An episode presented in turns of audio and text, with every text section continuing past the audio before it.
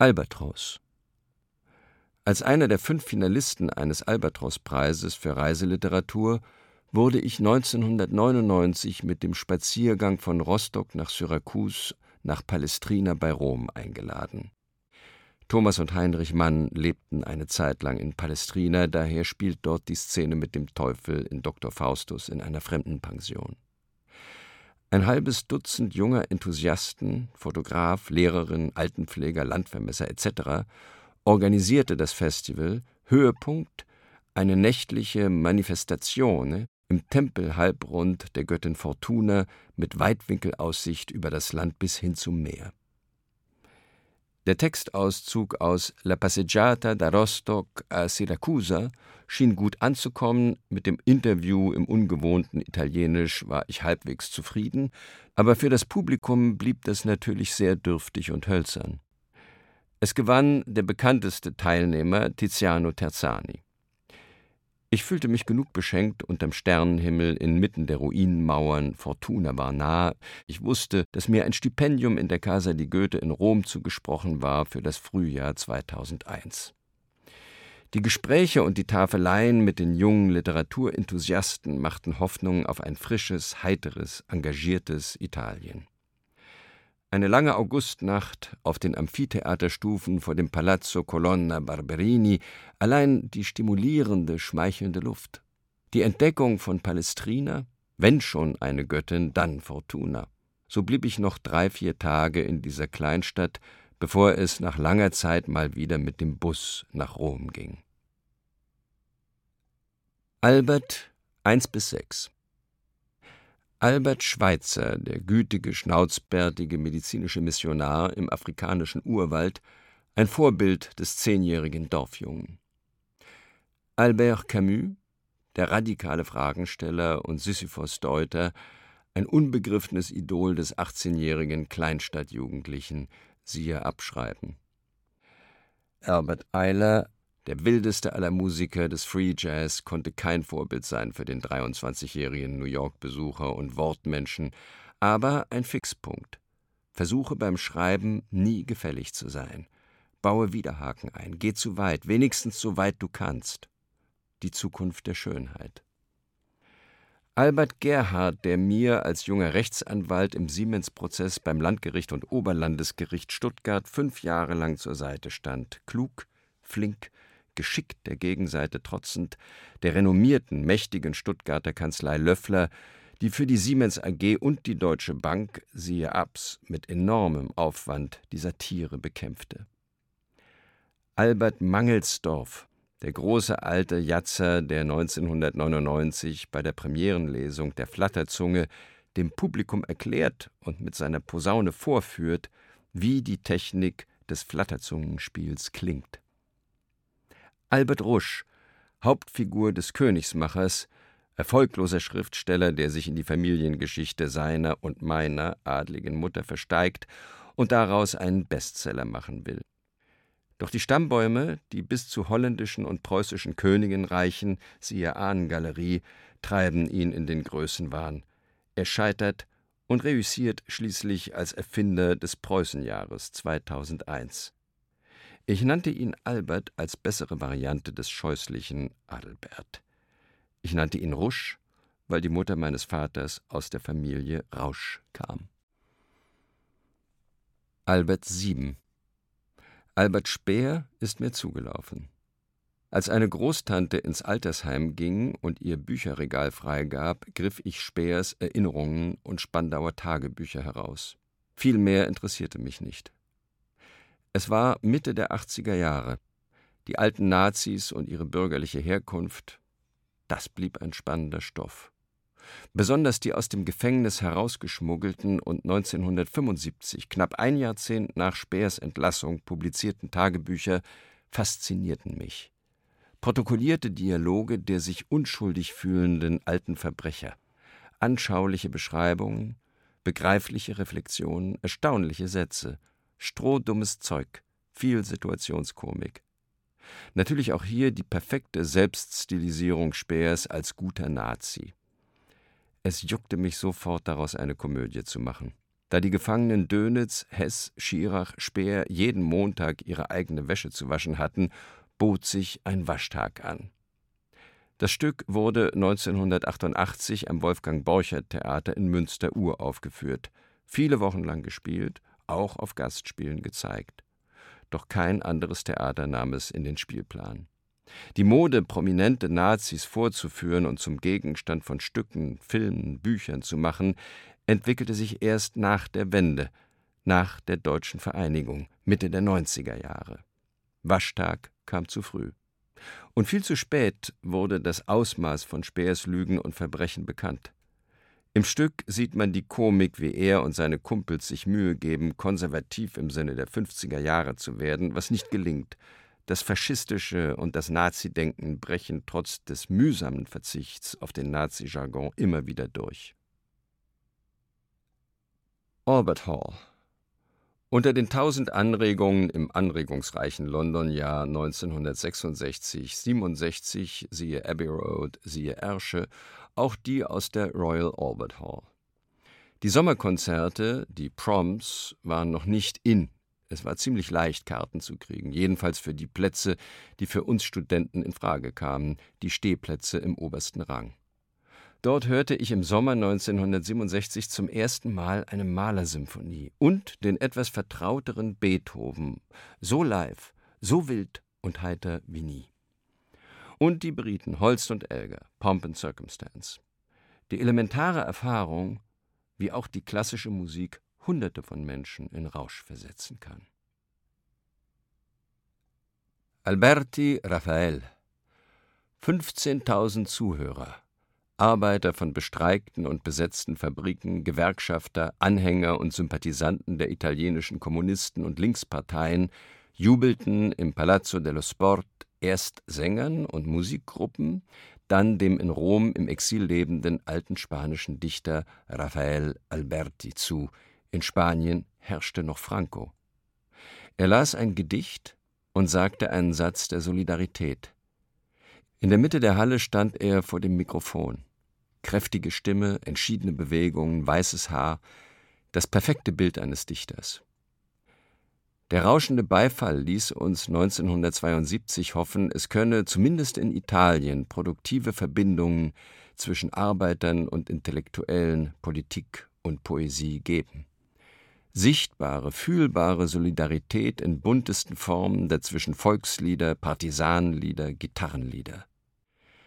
So viel Singen und Lachen bei einer Streikveranstaltung, so viele entschiedene, kampfesfreudige Frauen, so wenig papierne Reden. Der enthusiasmierte deutsche Beobachter idealisierte sich das und hielt fest, die Leute gingen stärker, fröhlicher weg, als sie gekommen waren. Alberto auf die Allianz zwischen Arbeitern, Intellektuellen und Partei hoffte auch Alberto Scarponi, mein ältester römischer Freund neben Peter Kammerer, und arbeitete daran mit als Übersetzer von Marx und Lukács ins Italienische sowie als Redakteur der Zeitschrift Critica Marxista, die von der Partito Comunista Italiano PC herausgegeben wurde. Mehr Parteilinie oder weniger Parteilinie, das war für ihn die Frage all die Jahre zwischen Pasta und Gelato. Er war offen für die Argumente der Parteidissidenten wie Rossana Rossanda und wusste sie zu widerlegen. Seine erste Frau, Mutter der Kinder, kam aus Deutschland, seine zweite aus Ungarn. Er sprach recht gut Deutsch, bestand aber darauf, Italienisch zu reden. Ich beneidete ihn nicht. Aus guten Gründen hatte ich nie die Nähe einer Partei gesucht. Als nach dem Fall der Mauern und Grenzen auch die stolze Volkspartei Pici zerfiel, konnte er seinen Leidenschaften nachgehen: Poesie, die Zeitschrift Lettera Internazionale, der AS Rom und chinesische Gymnastik. Er übersetzte hin und wieder etwas von mir für Lettera, unter anderem die Moritat auf Helmut Hortens Angst und Ende. In der deutschen Literatur kannte er sich ein wenig aus. Bachmann und Brinkmann waren für ihn Lacrimisti, Tränenmenschen, Tränendichter. Ich sei kein Lacrimista, meinte er. Das ist kein literarisches Kriterium, sagte ich. Er aber ein Kriterium. Alberts Heinrich Ein Festakt im Schloss Charlottenburg im März 1967. Der regierende Bürgermeister Alberts begrüßt und übergibt die Berliner Kunstpreise der Akademie der Künste. Für bildende Kunst, Architektur, Musik, darstellende Kunst, Film und Medienkunst.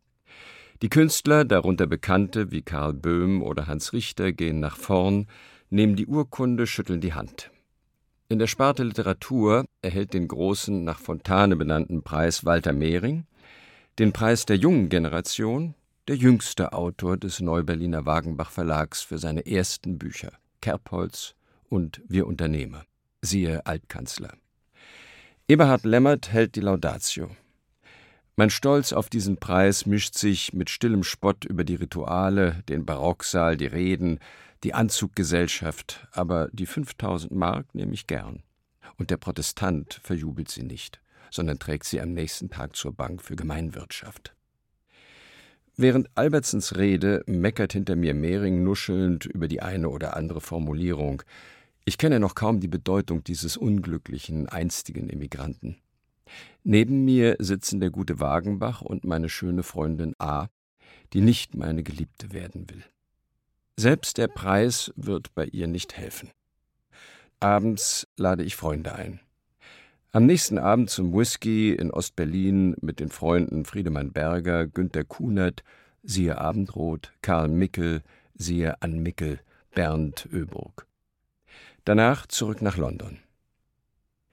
Drei Monate später, nach dem 2. Juni, dem Tod Benno Ohnesorgs und Beginn der Studentenrevolte, wird Alberts als oberster Polizeibefehlshaber berüchtigt und berühmt.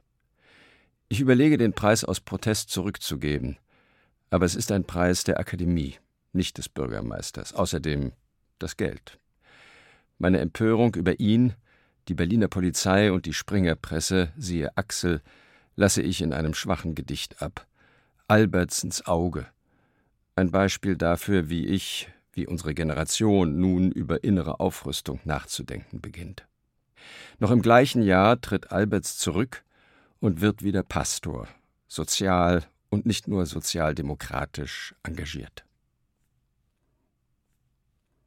Albinati Eduardo In seinem Roman Die katholische Schule, Deutsch 2018, beschreibt Albinati das Stadtviertel Trieste in Rom, wo meine Frau und ich 16 bzw. 12 Jahre gelebt haben. Wir haben uns dort sehr wohl gefühlt, weit genug entfernt vom Centro, aber nicht zu weit, nahe der Villa Ada, siehe Ada 2, und der Autobahn nach Norden. In den Straßen, die nach Mussolinis Kolonien und beanspruchten Gebieten oder nach italienischen Provinzen und Flüssen benannt waren, sah man die Plakate der radikalen Rechten überall. Doch die Leute schienen ruhig und behäbig vor sich hinzuleben, sobald sie bei ihrer Casa waren und den Irrenverkehr hinter sich hatten. Ein bürgerliches, katholisches, faschistisches Viertel, vereinfacht gesagt, und Albinati arbeitet auf fast 1300 Seiten heraus, wie diese Eigenschaften oder Zuschreibungen ineinander übergehen. Was stimmt da nicht, fragt er, wenn einer katholischen Schule, seiner Schule, auffällig viele Mörder entwachsen und auffällig viele Faschisten. Im Quartiere Trieste war man von Sicherheit geradezu besessen. Man hatte alles daran gesetzt, sich ein glückliches, ruhiges Leben aufzubauen und war dafür bereit, auf jedwede aufregende Neuigkeit zu verzichten. Man hatte die Existenz sorgsam glatt geschliffen und von allen Unebenheiten befreit, die Anlass zur Sorge oder Freude hätten geben können. Weg damit, mit dem Hobel drüber. Die Gebete waren erhört worden. Das Viertel hatte sein Image gefestigt und war mit der Wohlstandsgießkanne begossen worden.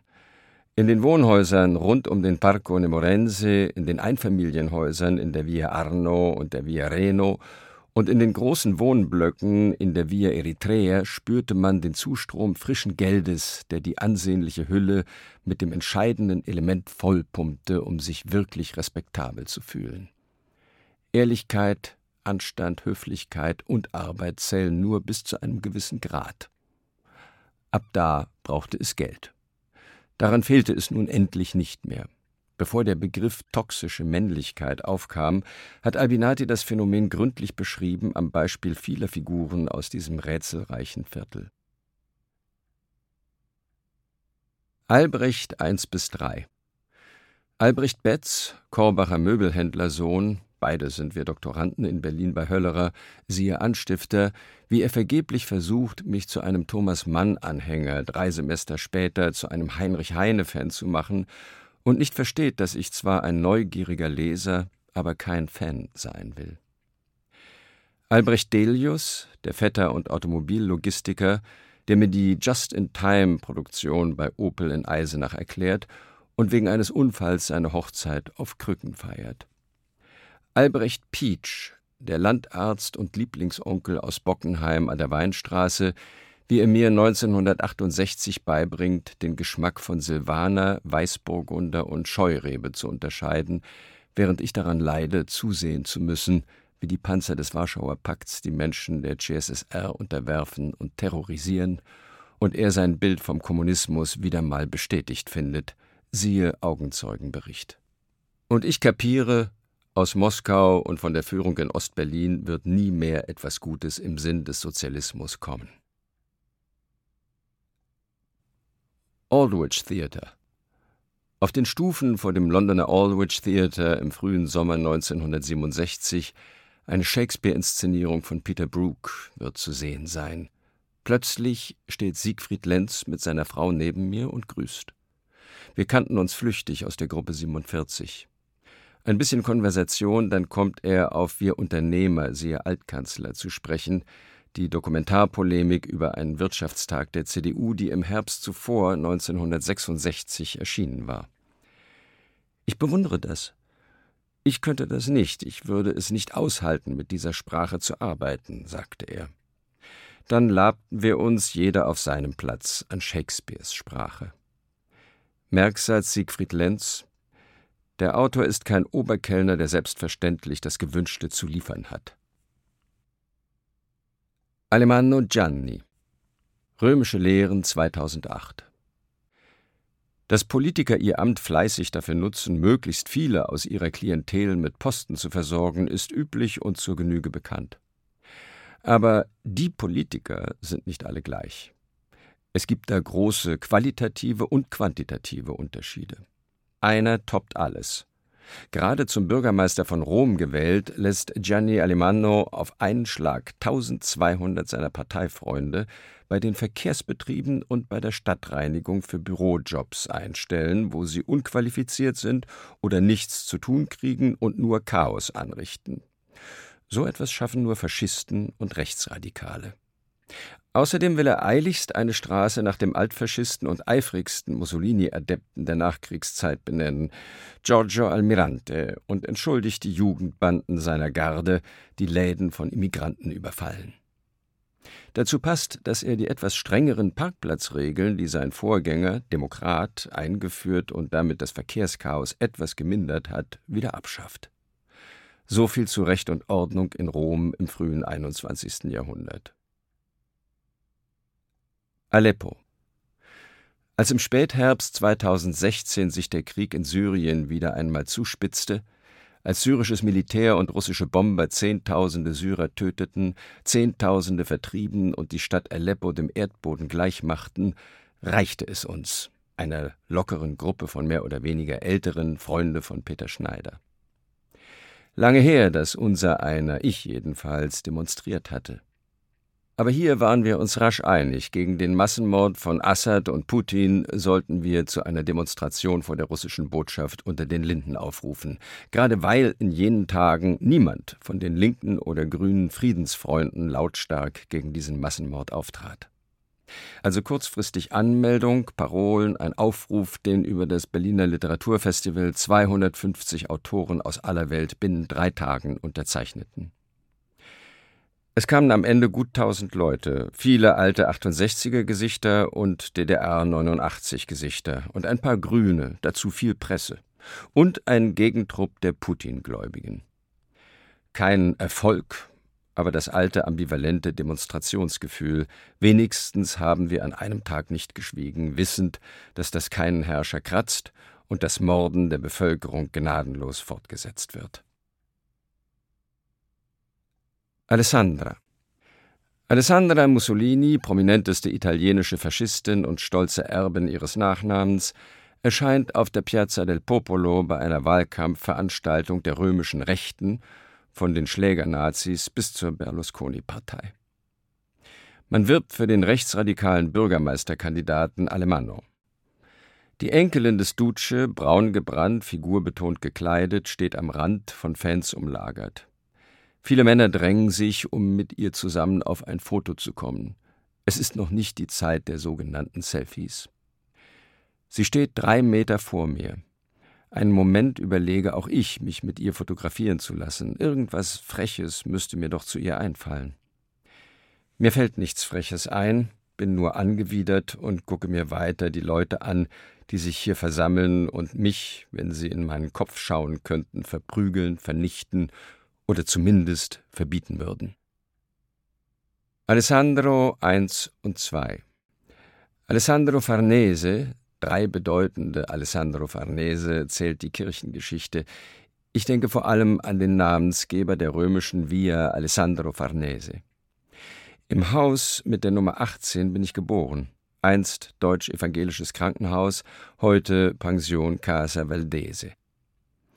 Alessandro Sili, wie er, der verarmte Graf, marxistische Soziologe, Formel-1-Fan und Ehemann unserer Freundin Uta, bei unserer Hochzeit siehe Aeroporto Roma Fiumicino auf seinem Grundstück bei Prima Porta das Lamm auf dem Spieß dreht. Alexander 1 bis 5 Alexander von Bormann, freundlich sachverständiger Literaturprofessor, wie er die geheime Geschichte des holländischen Königs, des Gatten der beliebten Regentin Emma aus Arolsen erzählt. Wilhelm III. tat sich bei Jagdausflügen mit seinen Kumpanen als königlicher Vergewaltiger holländischer Dorfmädchen hervor, berüchtigt im ganzen Land. Für seine illegitimen Kinder musste das Königshaus noch unter Emmas Regentschaft, nachdem Wilhelm früh gestorben war, jahrzehntelang Alimente zahlen. Ein großes Tabu in den Niederlanden bis heute. Alexander kannte einen königstreuen Professor, der die Geschichten recherchiert hat, aber nichts darüber publizieren durfte. Ebenso wenig wie über die Geschichte meiner Ur-Ur-Urgroßmutter, der illegitimen Tochter König Wilhelms I. Siehe Ahnengalerie. Alexander Fest, Verleger, wie er mit feinem Lächeln, intelligenten Komplimenten und sehr hohem Vorschuss den Autor zu seinem Verlag zu ziehen versucht, bevor er dann Chef meines Verlags wurde, was für mich das Beste war. Alexander Kluge, ein so gescheiter, versierter, flinker Autor, immer mit Vergnügen gelesen, längst nicht alles, seine Filme gesehen, nie habe ich, obwohl es einige Gelegenheiten gab, seine Nähe gesucht, weil ich fürchtete, niemand wird schneller als er durchschauen, was du für ein naiver, mittelmäßiger Kerl bist. Alexander Lonkwich, Pianist, wie er 1972 mit elf Jahren in der Villa Massimo in Rom, siehe Accademia Tedesca, mit seinem Vater, dem Musikerstipendiaten Beethoven spielt. Alexander Völker, als Jungpfarrer, Nachfolger meines früh gestorbenen Vaters in Korbach, etwa zehn Jahre älter als ich, wie er meinen groben pubertären Ansichten freundlich und geduldig scheinbar recht gibt, um dann doch mit eleganter theologischer Dialektik und ebenfalls feinem Lächeln den Zeigefinger zu heben.